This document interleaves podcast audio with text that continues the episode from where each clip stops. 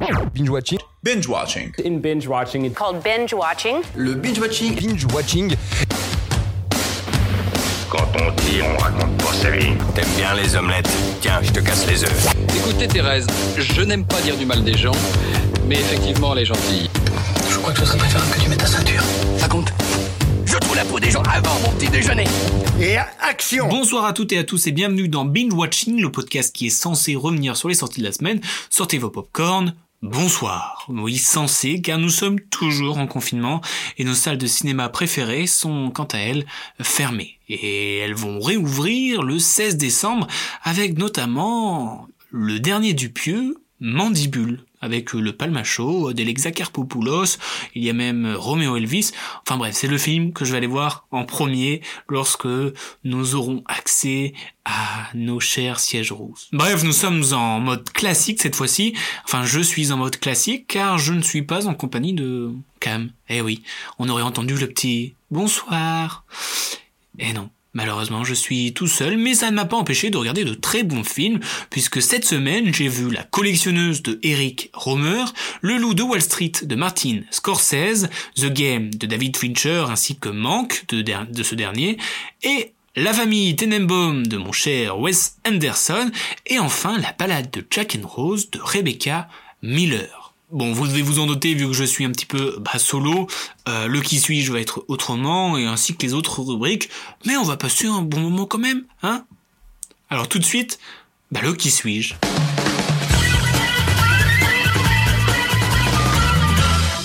Alors oui, le qui suis-je, car cette fois-ci je vais ne pas faire deviner à ma compatriote Cam, mais à vous, auditeurs.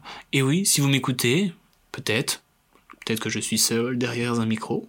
N'hésitez pas à jouer avec moi, je vais vous faire cinq phrases pour euh, déterminer qui suis-je et euh, n'hésitez pas à commenter, à m'envoyer en privé euh, qui vous pensez qui se cache derrière ces phrases que je décris.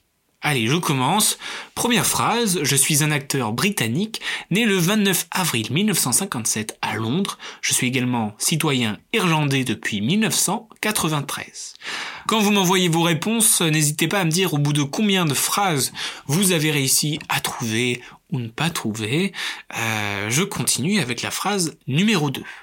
J'ai tourné avec de grands réalisateurs tels que Martin Scorsese, Steven Spielberg, Stephen Frears, Jim Sheridan, Paul Thomas Anderson ou encore James Ivory.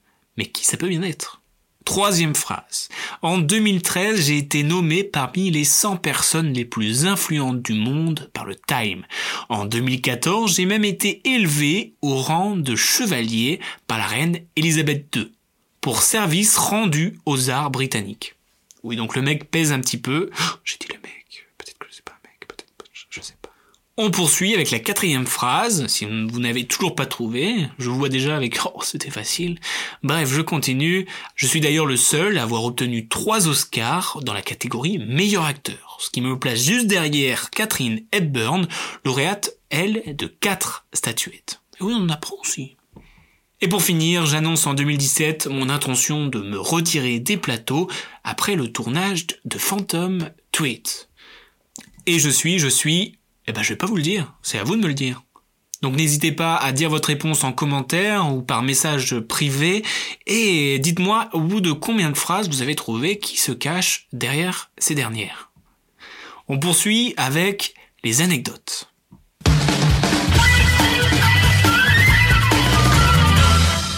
Oui, ça ne va pas être un vrai vrai faux habituel, je ne vais pas inventer du mytho, tout ce que je vais dire va être vrai, mais je vais me concentrer sur un film de ma semaine où je vais détailler plusieurs anecdotes très sympathiques à placer en soirée notamment.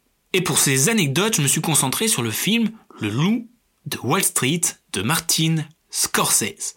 Alors déjà, il faut savoir que Le Loup de Wall Street, c'est une adaptation du roman qui porte le, même nom et qui a été écrit par Jordan Belfort en personne dès qu'il est sorti de prison en 2005. Et coïncidence de dingue entre Jordan Belfort et son film, on peut dire, c'est que lorsqu'il fut arrêté en 98 par le FBI, son co-détenu n'était autre que l'acteur et réalisateur Tommy Chong.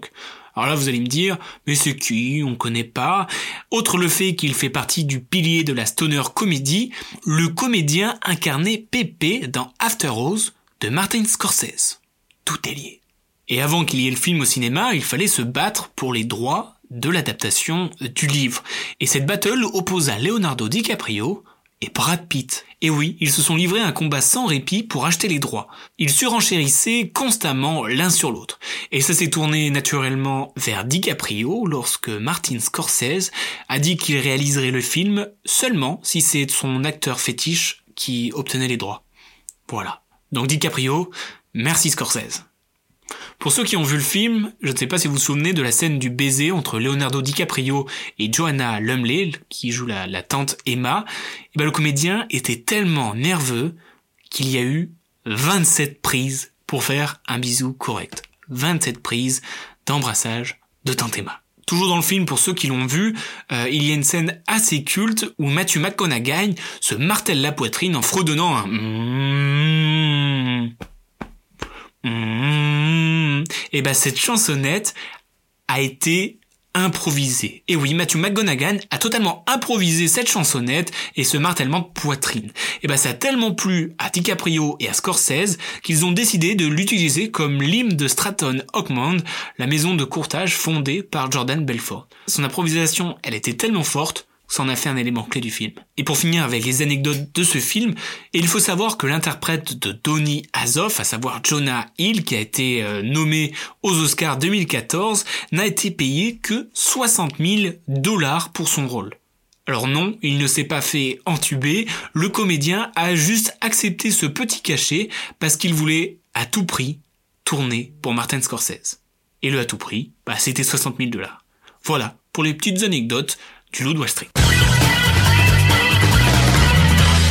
on poursuit avec la mention euh, honorable de mon top de la semaine, et bah la mention honorable va tout droit à la balade de Jack and Rose. Alors pour vous recontextualiser, c'est euh, une histoire où Jack habite avec sa fille Rose sur une île assez perdue au large de la côte Est. Et avant qu'il soit seul, il faisait partie d'une communauté euh, semblable aux hippies, et au fur et à mesure que le temps passait, ses compagnons s'en sont allés et sa femme est décédée. Et ce qui fait qu'ils se sont retrouvés que Jack et sa fille Rose sur une île un petit peu déserte, ce qui fait que Jack a eu une éducation très particulière pour Rose. Et il y a un point clé dans le film, c'est que Jack euh, va faire emménager euh, son ami et ainsi que ses fils nouvelle qui ne plaît absolument pas à Rose, et elle va le faire savoir. Et ce que j'aime bien dans ce film, c'est euh, la différence entre euh, le départ de Jack et l'émancipation de Rose. C'est comme si deux entités à part entière allaient dans une direction qui les opposèrent totalement, alors qu'ils étaient tout, le temps unis. Donc c'est un paradoxe assez intéressant à voir. Et en plus, une grosse performance d'acteurs de Daniel Day-Lewis, Camilla Bell et Catherine Kenner. Vraiment, le jeu d'acteur marqué. Voilà, c'est une petite mention honorable. Je vais pas m'attarder de ouf dessus, mais euh, c'est un film à voir. Exactement.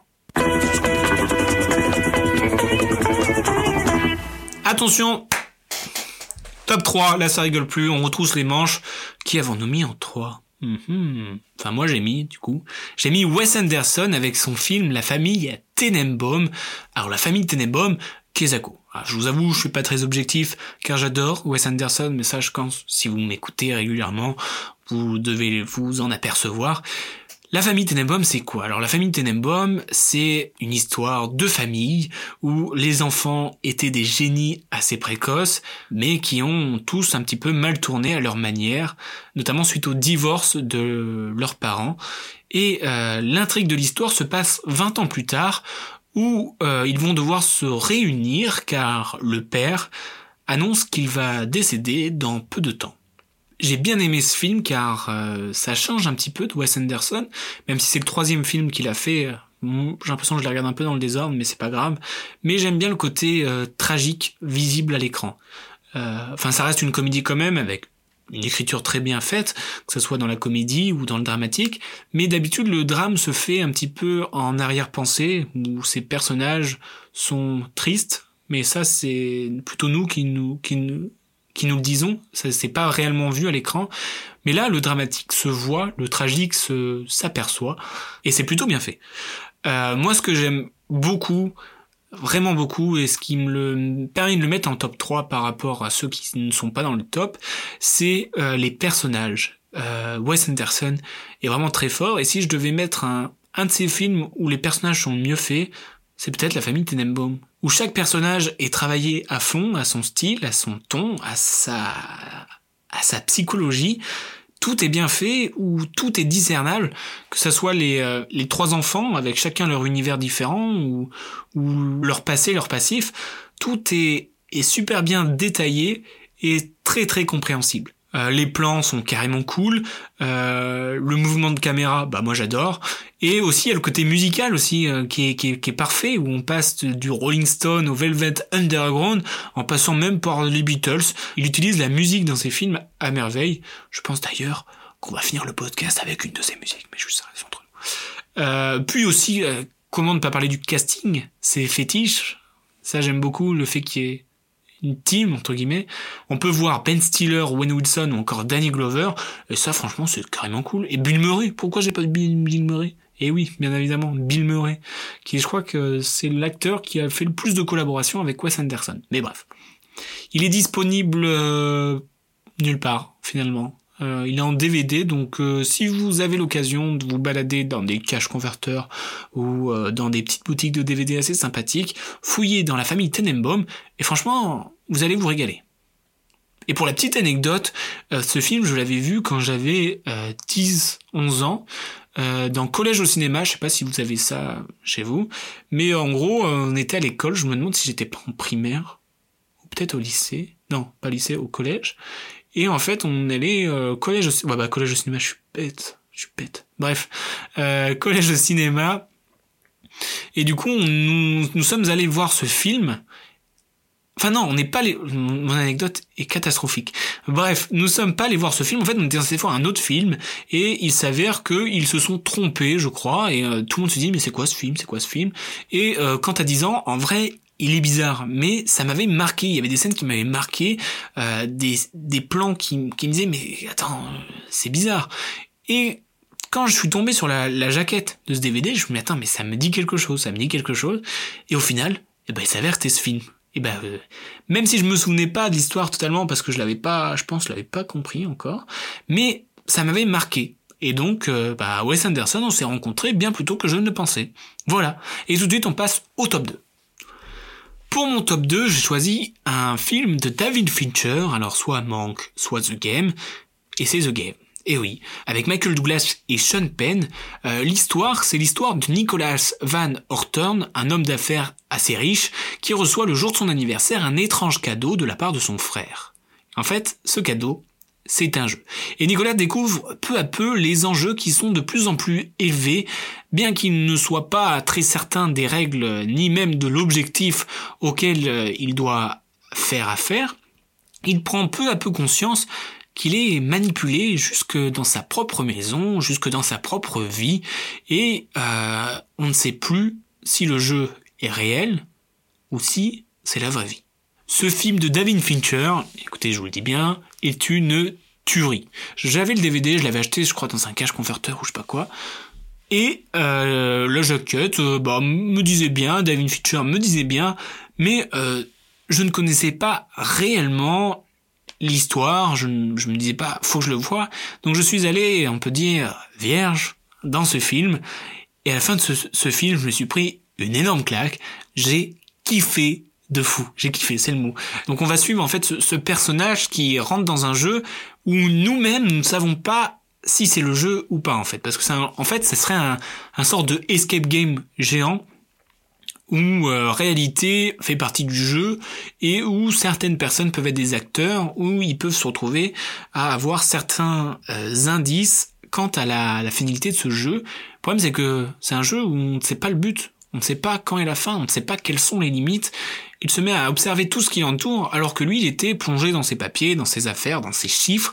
Il se met à se prendre au jeu, si on peut dire. Et ce que j'ai euh, par-dessus tout adoré, c'est le fait que j'arrivais pas à me dire, mais qu'est-ce c'est quoi la fin? Qu'est-ce qui va arriver? Est-ce que là c'est le jeu? Est-ce que là c'est pas le jeu? Et vraiment, c'est un, c'est un, c'est prenant, mais de 10 000, j'ai l'impression de, que moi-même, je faisais partie du jeu, et jusqu'à la dernière minute, tu fais, oh, tu es estomaqué, et franchement, je peux pas trop en parler parce que sinon ça va spoil un petit peu. Et c'est vraiment un film que je n'ai pas envie de spoil car euh, la surprise ne peut être que cool. Et vraiment euh, foncez le voir. The Game de David Fincher j'ai adoré. Voilà bref on passe tout de suite au top 1 et donc le top 1 c'est le loup de Wall Street de Martin Scorsese.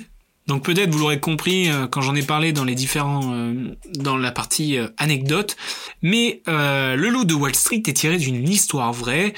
L'histoire de Jordan Belfort, un véritable gourou de la finance, qui va monter les échelons et créer des choses de ouf. Mais de ouf, pas forcément dans le bon sens. C'est un film où tous les excès sont représentés, que ce soit sexe, drogue, alcool. En fait, ça nous montre la vie euh, de ce, cet, homme qui est hors du commun. Il y a, il y a, des, il y a des accidents de bateau, il y a des, des trucs de, de fou, quoi. Tu te dis comment c'est possible que ce gars, euh, bah, ça lui est arrivé alors qu'il est, il est pas super vieux, quoi. Et euh, on a une brillante interprétation de Leonardo DiCaprio, une superbe mise en scène. Ce film quand même, il dure 3 heures, je crois, un truc comme ça. Mais on ne s'ennuie pas une seconde, on est pris dans ce rythme infernal. Toutes les phases de drogue, alcool, sexe, en fait, c'est pas bénin, on pourrait se dire, oh, il y a trop et tout ça, mais ça nous permet de cerner à chaque scène euh, la psychologie de ce Jordan Belfort, ce qu'il a vécu, ce, ce vécu hors norme finalement, et euh, on se dit, mais attends, mais il a vraiment tout fait.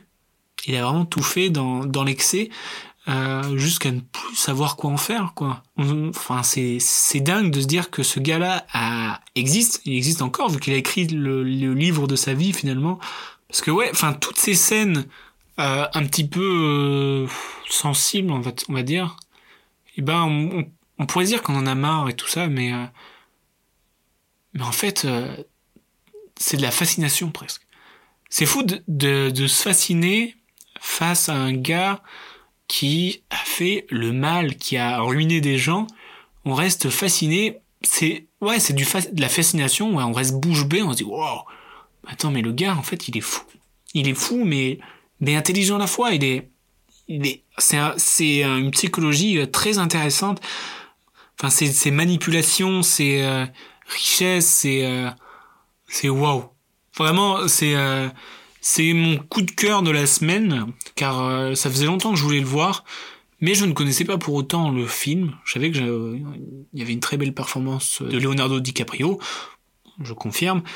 Et euh, c'est, mais même c'est les décors, c'est waouh. Vraiment, je, je, vous le conseille. Euh, disponible aussi en DVD. Je suis désolé, j'ai regardé beaucoup de DVD aujourd'hui. En fait, le film, c'est un temps tempête. Je m'explique. Euh, ça va être des averses euh, salvatrice de scènes où tout va aller très vite, tout va aller très vite, avec des moments de break. Où ça va être plus calme, plus posé, où on va y avoir plus de construction. Et là, bam, ça repart avec une averse, euh, avec des scènes explosives, avec des scènes rapides, des, des gros moments de tension même. Et un moment, enfin pour ceux qui l'ont vu, de d'étouffement de la part de DiCaprio et de et de son second, qui est vraiment t'es tendu t'es oh, euh, ok. Et donc tu passes par plein d'émotions sur une vie, sur une vie vraie et c'est ouf, c'est ouf, c'est ouf. Bref, allez le voir, j'en dis pas plus. Mon top 1, c'est Le Loup de Wall Street et réalisé par Martin Scorsese. Voilà, foncez le voir. Donc je répète mon top 3, La famille Tenenbaum de Wes Anderson, mon 2, The Game de David Fincher, et enfin, en top 1, Le Loup de Wall Street de Martin Scorsese. Et tout de suite, la Dream Team.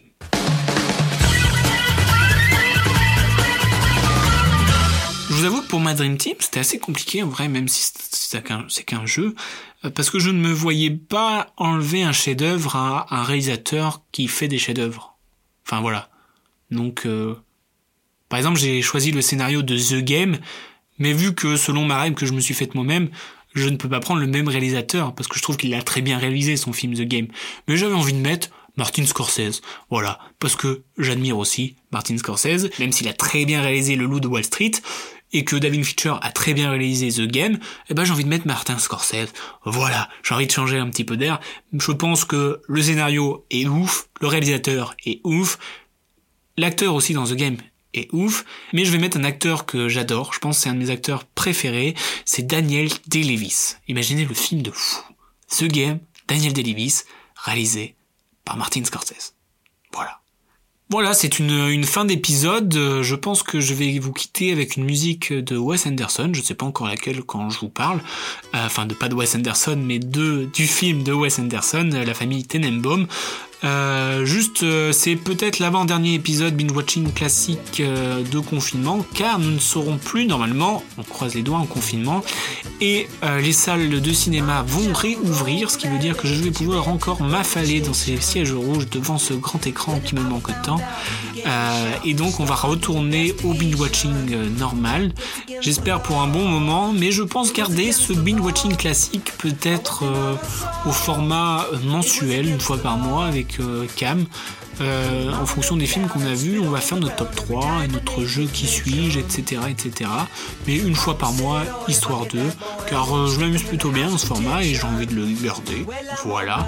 Euh, tout ça pour vous dire qu'on se retrouve la semaine prochaine pour normalement un dernier binge-watching classique de confinement avant les réouvertures des salles. Sur ce, bah, portez-vous bien. Euh, beaucoup de chance, bonne chance pour cette, dernière semaine de, de confinement, on espère. Et n'hésitez pas aussi à me dire en commentaire si vous avez deviné le qui suis-je. Euh, ce serait avec plaisir de vous répondre. Bonne semaine à tous.